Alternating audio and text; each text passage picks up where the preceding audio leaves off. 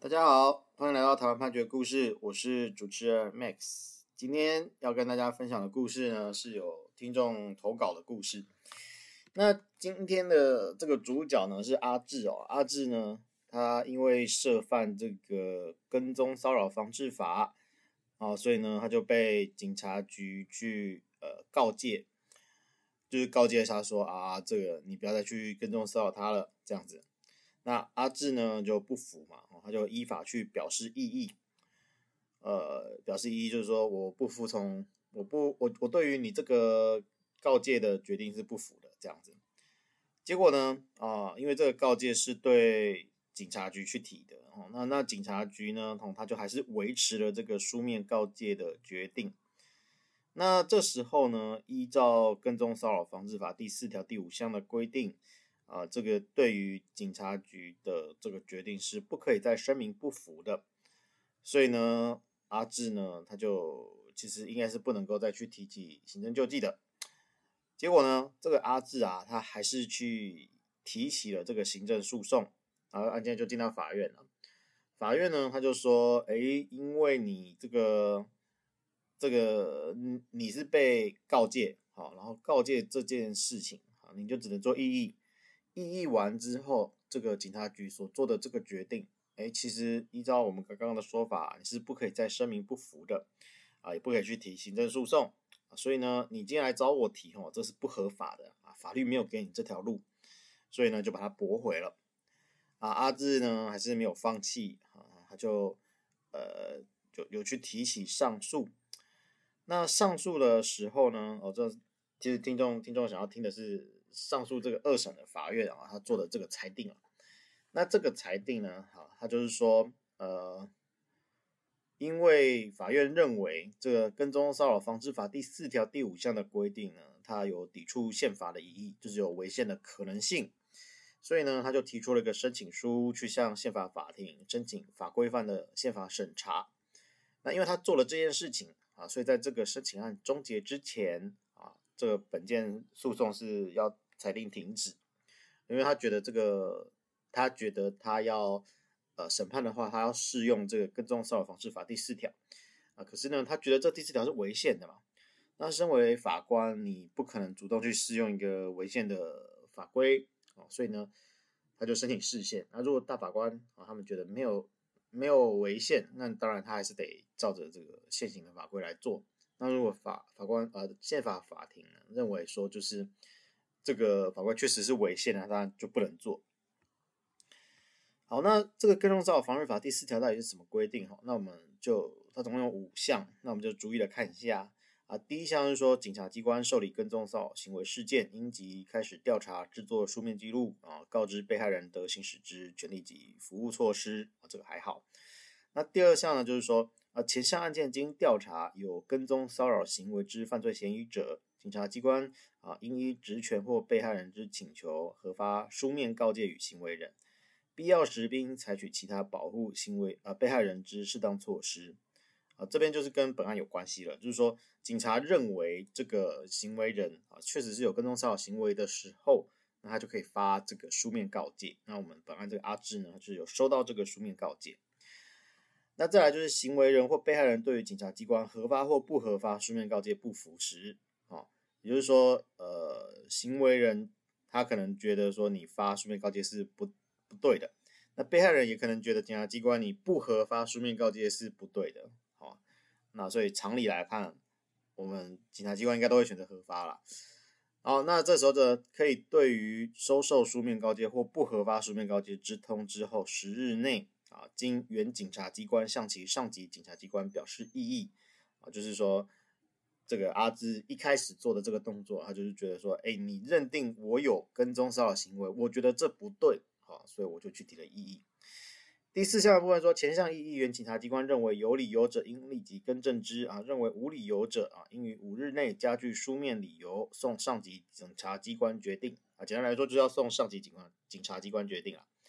那上级检察机关认为有理由者，应立即更正之；认为无理由者，应予维持啊。所以就是说。呃，这个告诫的这件事情啊，啊、他最多就是到上级警察机关，那这个而且是行为人跟被害人都可以去提这个异议。好，那有了这样的背景知识哈，那我们再来看说这个二审法院他到底为什么会认为这个法规它有抵触宪法的疑义？那首先呢，他就是说，呃，这个这个法条它为什么会违宪？我们说违宪的话，大家都常常讲的很很很很轻松这样子。那其实我们在讲违宪这件事情的时候，是因为我们有一个宪法，好，然后呢，这个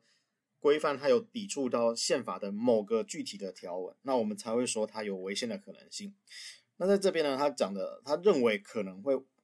违抵触的宪法规定啊，是宪法的第二十二条还有第十六条啊。二十二条是一般的行为自由啊，然后还有一个个人资料的自主决定权。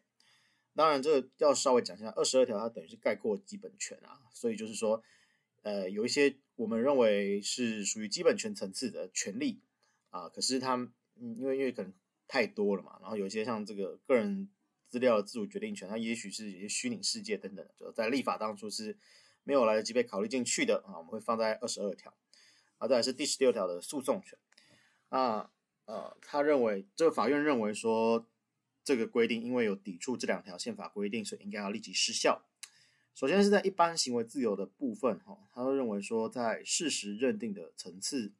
呃，个人的行为啊，究竟是属于一般行为自由，或者是跟踪骚扰行为？那如果警察的认定有错误，哈，必须让他可以向法院去寻求救济啊。那这个向法院寻求救济的部分，基本上是诉讼权的问题。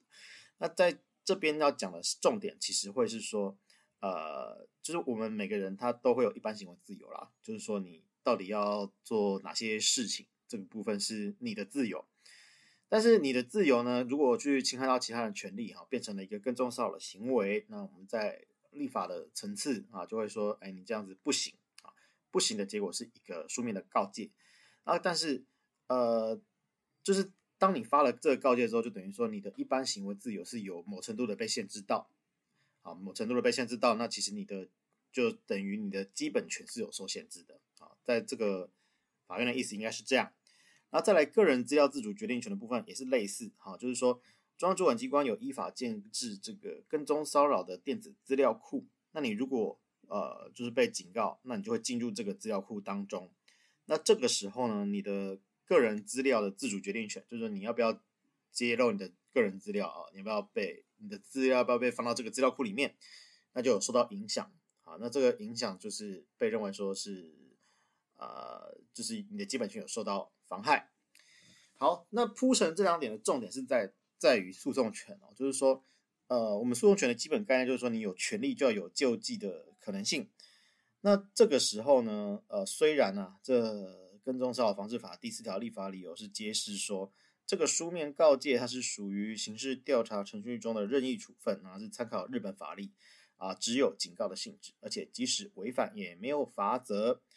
但是哈，法院认为说，呃，虽然是没有法则，可是你会导导出一个呃影响这个行为人他这个基本权的结果，就是我们刚刚讲的这两点。那他的基本权就是有受到影响，那他跟踪骚扰行为到底是不是属实，居然没有由法院来审查的机会。啊，那认为说重点就在于这件事情，这件事情就会有呃。违宪的可能性，啊，不能说今天是都是警察机关就说了算。那尤其呢，他说这跟踪骚扰防治法的警告啊，它比这个行政罚法上的告诫应该是更为严重啊。